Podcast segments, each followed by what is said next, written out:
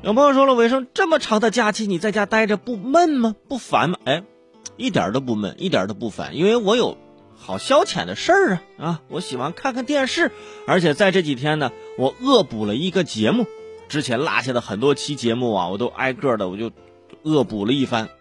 有朋友说，伟生哪哪个节目推荐一下啊？这个节目大家很熟悉，叫《走进科学》，是不是听着很有感觉呀？我为什么要恶补这档节目？因为啊。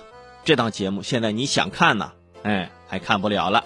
九月三十号下午，中央电视台科教频道最著名的节目《走进科学》播出了它的最后一期收官节目《治理水花生》，这意味着从此不再有《走进科学》了。《走进科学》是央视著名的科普类的电视节目，在一九九八年的六月一号起，每天晚上八点在中央电视台综合频道播出。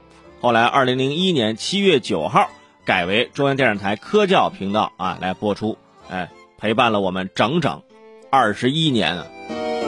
是不是没有想到这个节目已经有二十一年了，而且现在已经木有了啊？一个科普类的电视节目能做二十一年，你想想，很了不起。很多人都说我是看着《走进科学》长大的。然后跟着走进科学，一直走啊走，然后就笑出了声，是不是？其实要说央视这档科教节目呢，绝对是很多人的童年阴影。每次都是啊昏暗的小灯一打啊，戴着眼镜的张腾岳老师就开始讲故事了。他总是用这种鬼片一样的拍摄手法，辅之以诡异的配乐啊，渲染出恐怖的气氛。那时候的标题都是这样的，是吧？半夜鬼拉灯，发怒的鬼火。殡仪馆离奇事件，呵，呵你现在看这些标题呀，你都有点瘆得慌。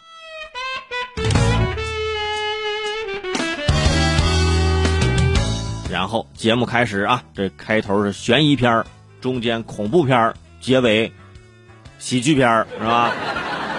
就这样，这个节目录制了二十一年，我觉得最后一期的结束语应该是这样的：数十年的节目要大结局。这到底是道德的扭曲还是人性的沦丧啊？请收看下一期《走进科学大结局案》，是吧？我们终于要结局了，是吧？所以就有很多观众啊，就感慨说：“就这样就结束了吗？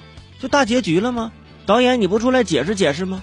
这么搞笑的喜剧节目，怎么说没就没了呢？是不是？”编导估计也要哭了，要说了：“哎呀，朋友们，我实在是编不下去了。”现在的观众啊，真的是猴精猴精的，我还能骗谁呀？我太难了。其实这类电视节目本身就很难在普及科学技术知识啊与达到最佳效果之间呢去寻找一个平衡点，很难平衡，达到一个啊知识性、思想性、艺术性和观赏性兼备的目标，很难达到。走进科学，在这个背景之下啊，作为一个带领人啊，就是。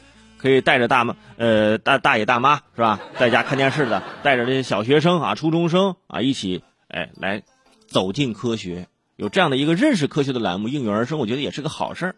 所以我觉得走进科学如今要说再见，可能也说明了广大人民群众啊，现在已经走进科学了。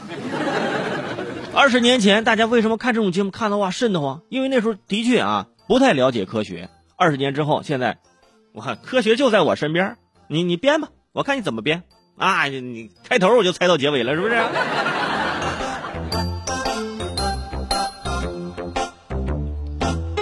而且每个人啊，对走进科学都有着印象深刻的一集。